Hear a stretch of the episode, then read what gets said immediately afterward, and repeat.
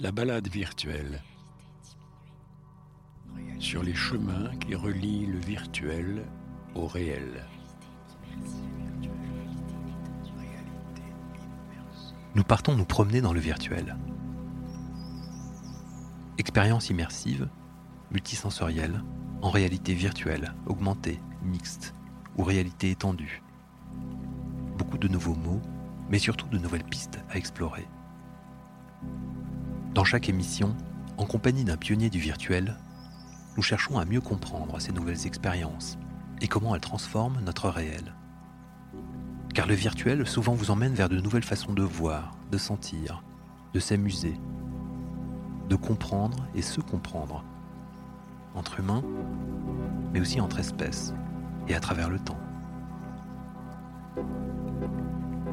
Je m'appelle Fabien, j'aime la balade, le virtuel et les belles rencontres.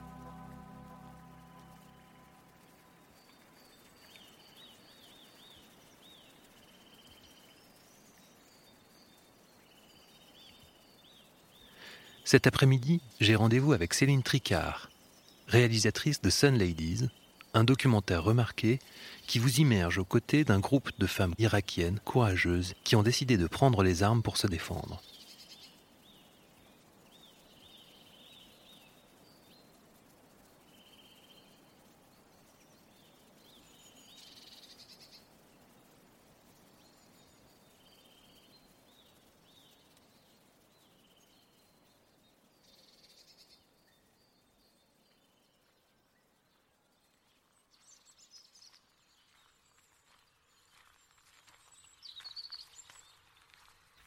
Euh, j'aimerais commencer par vous demander comment cette histoire de réalité virtuelle, ça a commencé pour vous.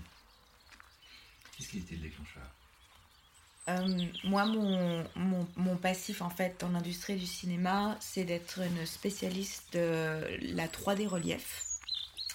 Euh, et en fait, ce qui m'avait attiré dans la 3D relief à l'époque, c'était que c'était à l'intersection entre bah, les nouvelles technologies et le storytelling.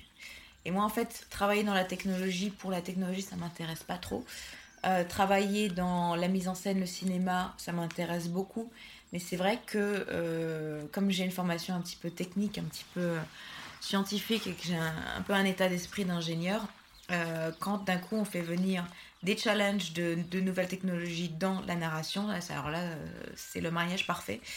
Et donc, pour beaucoup de gens qui étaient à l'époque impliqués dans le 3D relief, on savait que la réalité virtuelle arrivait, était au coin, était juste au tournant, et était en train de se développer en parallèle tranquillement dans son côté. Et du coup, eh bien, il y a à peu près 4 ans, euh, où je me suis dit, tiens, euh, il y, a pas mal d'annonces intéressantes dans les hardware, les casques de réalité virtuelle. Euh, il y a eu le Kickstarter de Oculus Rift qui a, qui a explosé et qui a, qui a vraiment rendu euh, bah, Oculus euh, célèbre du jour au lendemain. Donc un casque de réalité virtuelle à destination des gamers. Et donc c'est là à peu près que moi et d'autres on s'est dit tiens euh, ça y est ça arrive et que j'ai commencé à me pencher sérieusement sur la question. Et vous avez commencé avec un premier projet tout de suite? Alors oui, bon déjà je me suis intéressée, on va dire, sur le papier, à faire des recherches, à essayer de réfléchir, sachant que bah, à l'époque, même si 4 ans, ça paraît pas très loin, et ben mine de rien, euh, c'était quand même, on a fait beaucoup de programmes en 4 ans, donc c'est très difficile il y a 4 ans d'avoir bah, déjà des cases de réalité virtuelle qui fonctionnent, dans lesquelles on peut jouer des fichiers vidéo, c'était difficile de tourner, on mettait des GoPro ensemble et il fallait les stitcher ensemble, enfin c'était vraiment compliqué.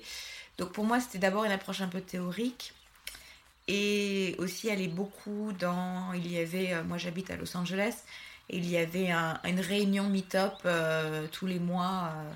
VR et on était 7 euh, au début, ensuite on était 15 et ensuite on était 100. Et donc c'était plus euh, voilà par, par curiosité. Et puis en fait ensuite mon premier film euh, en réalité virtuelle, c'était quand j'ai été contactée par une société qui s'appelle 3Reality Technica. Steve Sclair qui m'a demandé de co-réaliser avec lui un premier film en réalité virtuelle pour la société Nokia parce que Nokia avait développé à l'époque une caméra de réalité virtuelle qui est devenue ce qu'on appelle la Nokia Ozo Et voilà, ils nous avaient un peu embauchés pour tester leur prototype et pour voir ce qu'on pouvait faire avec. Donc c'était mon premier film.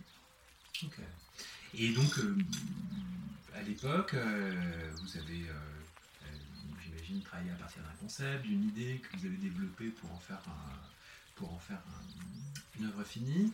Est-ce que, est-ce que vous pouvez parler un petit peu de, est-ce que vous pouvez parler un petit peu de cette, de cette transition entre l'idée et, et un concept travaillé qui va être prêt à être tourné, cette fameuse étape de, de voilà, passage d'idée au projet peut-être.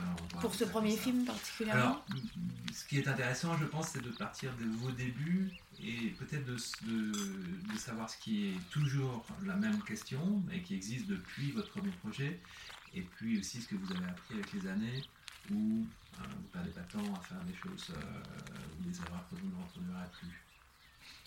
Bah vraiment, en 4 ans, il s'est passé énormément de choses. Euh, on a beaucoup, beaucoup appris.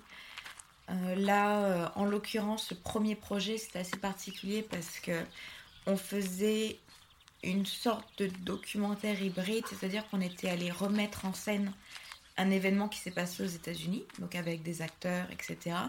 Mais en se calquant sur des vidéos YouTube qu'on avait vues de l'événement et en essayant de rester, aussi proche possible que la réalité, mais en la, remettant en scène pour, la pour la réalité virtuelle. Euh, et, voilà. Et donc, euh, je me rappelle que j'avais acheté une petite caméra euh, pas chère qui s'appelle la Ricoh Theta, qui permet de, filmer très facilement la réalité virtuelle, de la regarder sur son téléphone. J'avais été sur les lieux, on tournait dans, dans les studios Warner Bros. à Los Angeles. Et j'avais fait quelques répétitions avec ma petite caméra pas chère, en mettant des cônes de chantier pour positionner les différents éléments et, filmer tout ça. Ensuite, je suis retournée chez moi, j'avais monté tout ça ensemble pour le voir en casque pour dire est-ce que la position dans l'espace est bien euh, parce que bah, c'est compliqué quand tu connais pas vraiment un médium euh, d'aller essayer d'inventer comme ça euh, de pure imagination des nouvelles règles de mise en scène et en fait finalement c'est rigolo parce que quatre ans plus tard on est toujours un petit peu au même point. C'est-à-dire qu'on a énormément progressé sur la technologie. On a eu la chance d'avoir des expériences de réalité virtuelle absolument magnifiques euh, qui ont été faites et qui, sont sorties en festival et qui sont très très inspirantes pour notre industrie. Et euh, mais euh, même quand j'aborde un nouveau projet aujourd'hui en, voilà, en fin de l'année 2018, bah, je vais peut-être aller quand même aller placer mes cônes de chantier et aller faire euh, voilà, on est toujours dans, dans une position très humble euh, d'apprentissage de ce médium. Et alors justement, les cônes de chantier, ils, répondent à, un besoin euh, de tout de suite comprendre ce qu'on est en train d'écrire, n'est-ce pas? Oui, en fait, c'est plutôt que comme la réalité virtuelle est un médium qui, qui repose beaucoup sur le côté spatial, les trois dimensions spatiales, et avec lequel on peut prendre quelques libertés sur la quatrième dimension, le temps. Euh, c'est quelque chose qui est assez difficile à appréhender comme ça en, pure imagination parce qu'on n'en a pas l'habitude, surtout, surtout, surtout quand on vient du cinéma euh, avec des idées très préconçues de, de ce qu'est la mise en scène euh, dans un rectangle et que là d'un coup on est dans une sphère agencée autour du spectateur et du coup, ben, euh, c'est bien de pouvoir concrétiser les choses, de pouvoir faire euh, des prototypes, des tests, des essais pour comprendre un peu mieux ce médium. Et ça, ça n'a pas besoin de se faire, parce que c'est souvent une question qui revient euh, quand on discute avec des, gens qui s'y mettent, il y a tout un bagage technique qu'il faudrait avoir ou qu'il semble nécessaire de, comprendre pour pouvoir justement tester ces idées. Visiblement, avec une petite caméra ou des tonnes de chantier ou même peut-être d'autres moyens, peut-être d'autres moyens à recommander, vous pouvez déjà avoir une bonne idée de, de ce qui fonctionne ou ce qui ne fonctionne pas. Euh, oui, alors oui et non. Euh, effectivement, il y a des façons euh, simples de tester. bon, ça peut être une caméra pas chère des cônes de chantier ou la méthode que je décris souvent de roleplay c'est-à-dire de, de mettre un casque de réalité virtuelle sur la tête de quelqu'un mais éteint, donc complètement noir, et aller euh, complètement décrire à la voix euh, ce que la personne voit, entend, euh, quitte à mettre des musiques ou des effets sonores, et ensuite que la personne nous décrive comment elle réagit, qu'est-ce qu'elle fait. Et, en fait, c'est une sorte de théâtre immersif, de répétition théâtrale de la scène de réalité virtuelle, ce qui permet d'avancer pas mal sur le scénario parce qu'on se rend compte rapidement de, de problèmes de rythme ou de problèmes d'incompréhension par rapport à l'expérience. Mais alors en même temps, je pense qu'effectivement c'est un langage qui, est, qui repose beaucoup sur la technologie, qu'il y a différentes technologies, il y a deux types de réalité virtuelle, il y en a un qui c'est ce qu'on appelle le live action, c'est-à-dire tourner avec une caméra, l'autre qui est composé euh, à partir de rien dans des moteurs de jeu, et après il y a plein de technologies intermédiaires qui mélangent un petit peu les deux. Et en fait, autant j'aimerais bien pouvoir dire bah, un artiste c'est un artiste et la technologie est au service de l'artiste, ce qui est vrai, mais je pense que l'artiste doit connaître la technologie pour savoir ce qu'elle a à lui offrir et pour ouvrir, inspirer, euh, donner des nouvelles idées aux artistes. Alors ça veut, veut pas dire que les artistes de réalité virtuelle doivent euh, savoir coder, non. Mais ça veut dire qu'avoir des bases euh, de comprendre ce qu'un moteur de jeu fait, euh, peut faire, peut ne pas faire, de comprendre les limitations des caméras de réalité virtuelle, parce que malheureusement, c'est des caméras qui ont des grosses limitations techniques qu'il faut connaître, et qu'il faut des fois, ces contraintes, ces restrictions techniques peuvent devenir extrêmement créatives. Dans les mains d'un artiste, peut transformer ça en avantage. Et donc, j'encouragerais les gens qui s'intéressent à la réalité virtuelle à vraiment bah, se documenter. C'est vraiment pas compliqué. Hein. On n'est pas. Euh, on n'a pas besoin d'avoir un niveau euh, bac plus euh, en maths ou je sais pas quoi pour comprendre. Pas du tout, du tout, du tout. C'est vraiment à disposition de tout le monde, surtout aujourd'hui à l'ère de YouTube et de Wikipédia où on peut apprendre mais plein, plein, plein de choses par soi-même en ligne. Moi, j'ai appris à utiliser le moteur de jeu Unity en achetant un bouquin et en regardant des tutoriels en ligne. Je sais pas coder. Je veux surtout pas que ça devienne mon travail principal, mais je comprends comment ça marche et quand j'ai des gens qui travaillent pour moi sur des projets en utilisant ce moteur de jeu, je sais ce qu'ils font, je comprends ce qu'ils font et je peux les, guider au plus près de ma vision. Donc je conseillerais aux, étudiants et étudiantes euh, de se pencher sur ces questions sans en avoir peur, c'est vraiment pas très compliqué, et d'apprendre les bases de ces choses-là. Vous avez parlé tout à l'heure, euh, pendant votre conférence euh, à Immersity, ici à Angoulême, de, choses à, réfléchir quand on, écrit pour la réalité virtuelle et notamment à, répondre à des questionnements euh, que le participant se pose quand il arrive dans une, expérience. Quels sont-ils ces questionnements et comment vous, vous y répondez? Alors déjà, il y a la question numéro 1 qui est euh, assez facile à trouver mais qu'on a tendance à oublier, qui est pourquoi je fais cette histoire en réalité virtuelle. Est-ce que finalement cette histoire ce serait pas un bon court métrage Est-ce que finalement cette histoire ce serait pas un petit jeu vidéo web euh, ou une série interactive web? Euh, Pourquoi la réalité virtuelle?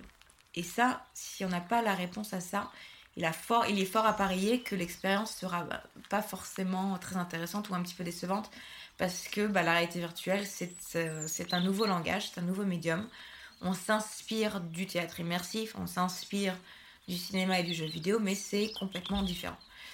Donc déjà, il faut connaître la réponse à cette question. Ensuite, il y a effectivement euh, plusieurs étapes quand notre euh, public, notre participant, comme je les appelle, met un casque de réalité virtuelle sur, sur le visage et commence notre expérience. Et c'est important de comprendre ce qui se passe dans la tête des gens pour pouvoir leur, leur, euh, leur créer bah, finalement un, un, bon moment, en ce sens, une, une, expérience euh, dont, dont, ils se souviendront et qui va les marquer. Déjà, la première question, première chose qu'on fait quand un casque de réalité virtuelle est sur notre visage et s'allume et une expérience commence, tout le monde, tout le monde, tout le monde, tout le monde regarde autour de soi. C'est très simple, on se pose la question primaire, basique humaine, de où suis-je? J'ai été transporté, téléporté ailleurs. Est-ce que je suis en danger? Qu'est-ce voilà, euh, où suis-je? Donc on regarde autour et on se bâtit. Euh, c'est un phénomène euh, mental assez intéressant où quand on rentre dans une pièce, en fait, on la scanne un petit peu inconsciemment. Et c'est-à-dire que même si là, je, ne vois pas ce qu'il y a derrière ma tête, je sais ce qu'il y a de façon complètement inconsciente. Et je l'ai même mappé en 3D relief dans ma tête, je sais ce qu'il y a. Donc on va faire ça, on va jeter un petit coup d'œil partout. On va pas forcément s'attarder, mais on va tout de suite répondre à la question où suis-je? La deuxième question, qui vient rapidement après, c'est qui suis-je?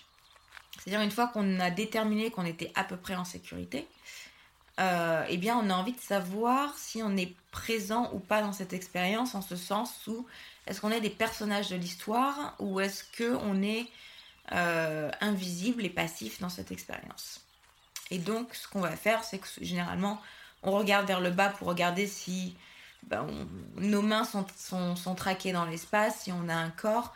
Et après, on va regarder les personnages autour de soi pour regarder, mais est-ce qu'ils me voient? Est-ce qu'ils me parlent? Euh, Est-ce que je suis présent? Donc, où suis-je? Qui suis-je? Et enfin, troisième et dernière question, euh, est-ce que j'ai euh, le pouvoir d'altérer ou d'interagir avec cet environnement?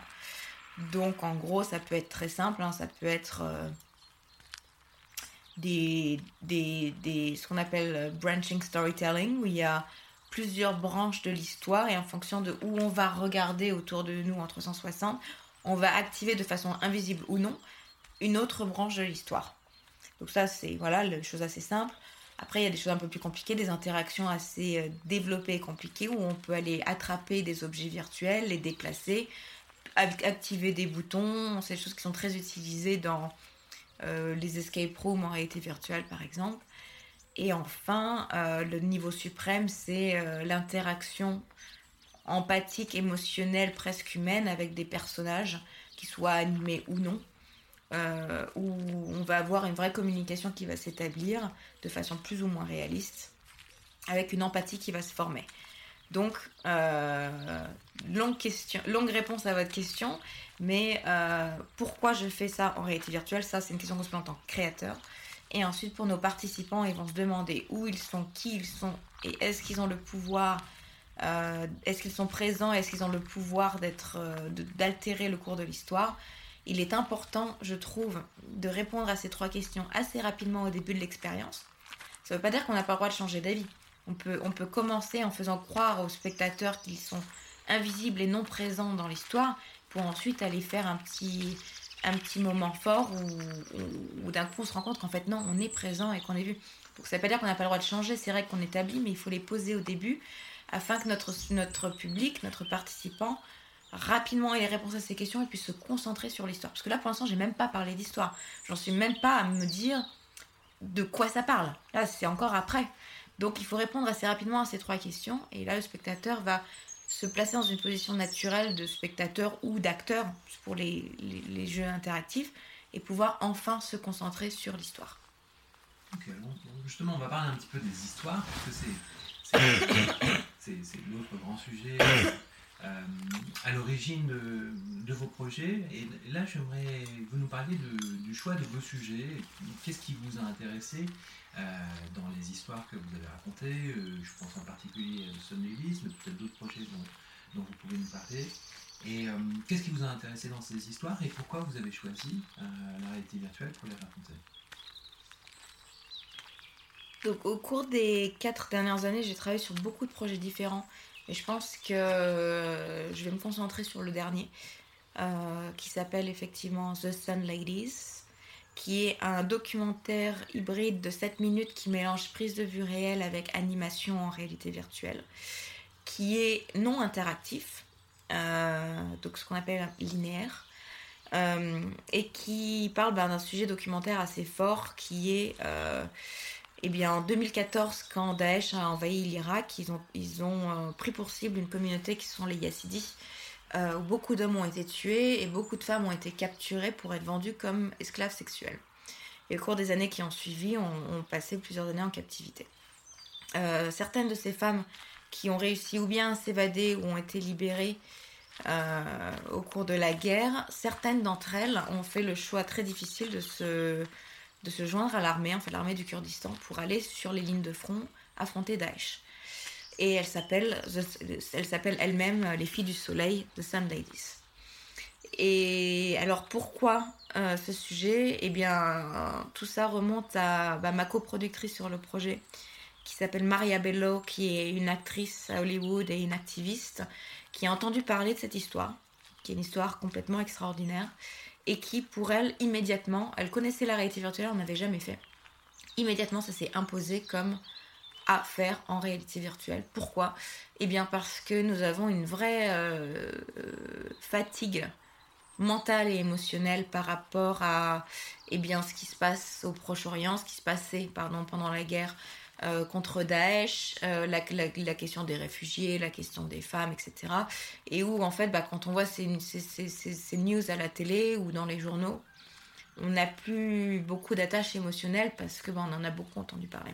La réalité virtuelle vient casser un petit peu tout ça parce qu'en en, réalité virtuelle, on a le pouvoir de transporter notre euh, public eh bien, directement là-bas et les mettre face à face, yeux dans les yeux, avec ces femmes-là et, soudainement ça leur donne une, ben, ça leur donne une réalité ça, les rend tellement euh, euh, proches et, et réels que bah, d'un coup toute cette, cette fatigue médiatique on l'oublie et on vit une connexion humaine très très intense.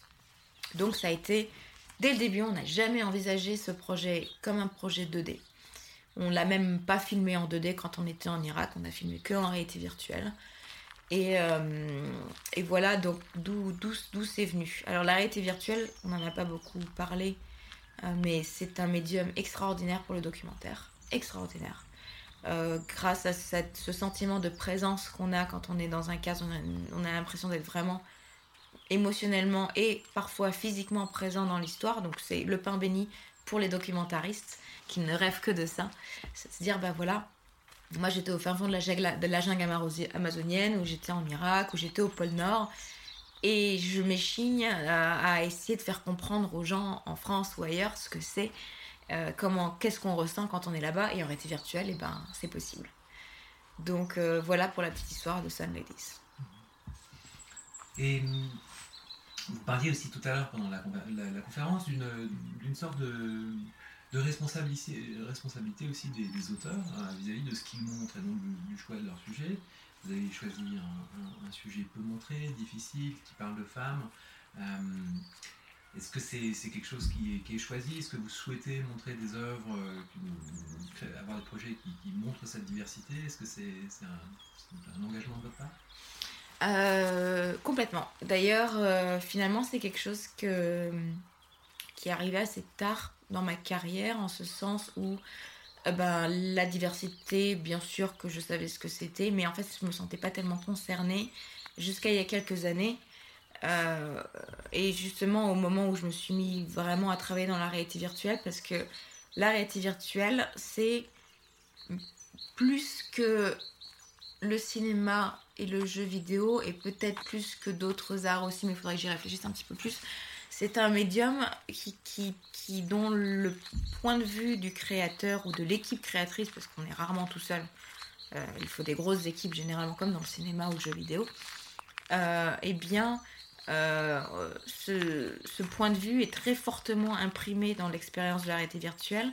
Et quand on met un casque sur le visage et qu'on vit une expérience, on la vit à travers le point de vue du créateur ou de l'équipe créatrice.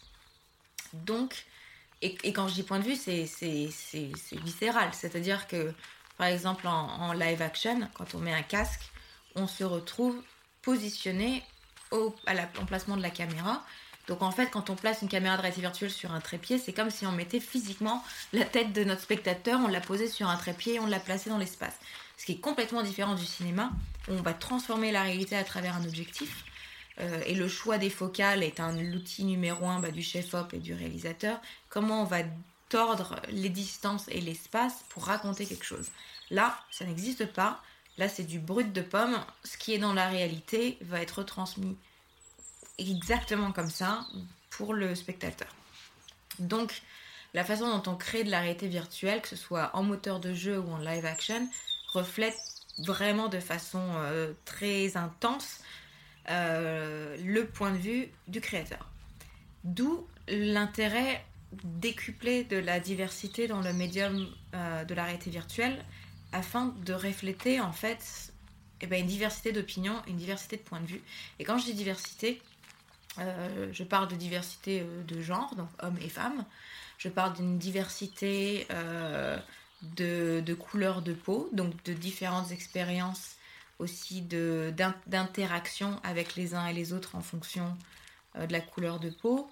il y a évidemment la communauté LGBT, et il y a ce qu'on commence à, pas mal entendre parler en ce moment en Californie, les handicapés, qui sont peuvent être des handicapés physiques ou des handicapés, mentaux, euh, qui commencent à, on commence à voir arriver des expériences de réalité virtuelle faites par euh, bah, des personnes handicapées, une fois de plus, ou, physiques ou mentaux, et qui montrent euh, de façon absolument extraordinaire comment eux voient le monde, en fait, finalement. Et on, a beau le décrire dans des articles ou en parler à la télé, c'est quand même pas la même chose que de le vivre. Donc, il est, j'encourage toujours très très fortement euh, les producteurs, les réalisateurs, en fait, ceux qui ont un peu leur mot à dire dans l'embauche de l'équipe, de vraiment faire très très attention à ça. Et, c'est presque, je vous dirais, c'est pas par euh, générosité de cœur, c'est vraiment que votre projet en sera tellement plus riche et, tellement plus complet et va parler à, un public beaucoup plus euh, étendu que si eh bien, tous les gens de votre équipe euh, ont, un peu grandi au même endroit, ou ont vécu les mêmes choses et ont un peu, un peu la même perspective, le même point de vue sur la vie. Donc j'encourage grandement de regarder autour de soi. Il y a peut-être des gens avec des profils différents qui n'ont pas forcément autant d'expérience que ceux avec lesquels vous avez l'habitude de travailler, mais qui vont apporter tellement plus. Super, une dernière question, euh, Céline, euh, peut-être pour conclure, sur, euh, sur, l'avenir, sur, sur ce qui vous intéresse pour, pour la suite. Est-ce que vous avez des projets en cours ou est-ce qu'il y a des, des, façons de faire qui vous intéressent ou des sujets que vous avez envie de traiter? Alors pour le futur, déjà j'ai deux gros projets qui me tiennent énormément à cœur, qui sont de... Eh ben, le film Sun Ladies a une très très belle carrière en festival. Je crois qu'on approche du 40, de la 40e sélection en festival depuis janvier avec une première Ascendance. Euh, donc on a eu des très beaux retours, une très belle réaction. Et, euh, eh bien, je suis en train de, produire euh, avec une production française, une productrice française, Marie Blondio, une série où en fait on continue dans le même thème de Sun Ladies qui sont un, un, thème assez un peu tabou et, mal apprécié de, bah de, de, femmes combattantes, de femmes qui se révoltent euh, pour, pour, pour, leurs droits euh, de façon non conventionnelle. Et donc nous envisageons de tourner cinq épisodes dans cinq pays différents avec ce thème en commun. Donc ça c'est mon grand euh, projet de l'année. et à côté de ça, je travaille en partenariat avec Oculus sur un projet qui me tient aussi très très très à cœur sur bah, la crise des réfugiés et où là je me heurte de plein fouet avec ce que je décrivais tout à l'heure, la, fatigue euh, qu'on a par rapport à ce genre d'histoire et comment moi je peux utiliser la réalité virtuelle. Donc, cette fois-ci, ça sera un projet en moteur de jeu, en animation dans un moteur de jeu donc interactif. Comment moi je peux venir créer euh, une métaphore géante, un monde, euh, un monde intéressant et aller tromper un peu mon spectateur afin de, détourner, de d'éviter ce problème de fatigue et de, rendre euh, l'empathie première qu'on devrait avoir par rapport à, ces, réfugiés qui, comme vous le savez sûrement, il n'y a jamais eu autant de, en, chiffres de, réfugiés aujourd'hui depuis la Seconde Guerre mondiale et que c'est un vrai problème et qu'il est important de, le savoir. Donc ça, c'est mes deux gros projets du moment, euh, auxquels je suis ravie de travailler. Et euh, bah, ensuite, on verra. Euh, de toute façon, dans la réalité virtuelle, ça va tellement vite. Comme je disais, il y a 4 ans, on a déjà l'impression est passé de la préhistoire au, Moyen-Âge en 4 ans. Donc là, on est au Moyen-Âge. J'espère qu'on va passer à la Renaissance bientôt. Euh, et donc, on ne sait pas de quoi l'avenir sera fait. Il y a plein de nouvelles technologies qui se dessinent, qui vont venir alimenter la réalité virtuelle. Et j'ai très très hâte de, de m'y mettre. C'était la balade virtuelle avec Céline Tricard, réalisatrice en réalité virtuelle.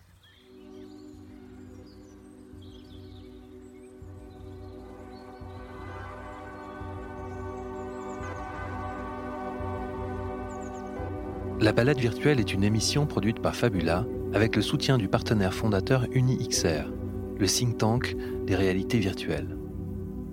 Cette émission a été préparée et présentée par Fabien Sioufi, réalisée et composée par Guilain Besançon. Nous tenons à remercier nos partenaires de diffusion que sont Magélis, Pôle de l'image d'Angoulême et Métamédia, le blog de veille journalistique de France TV.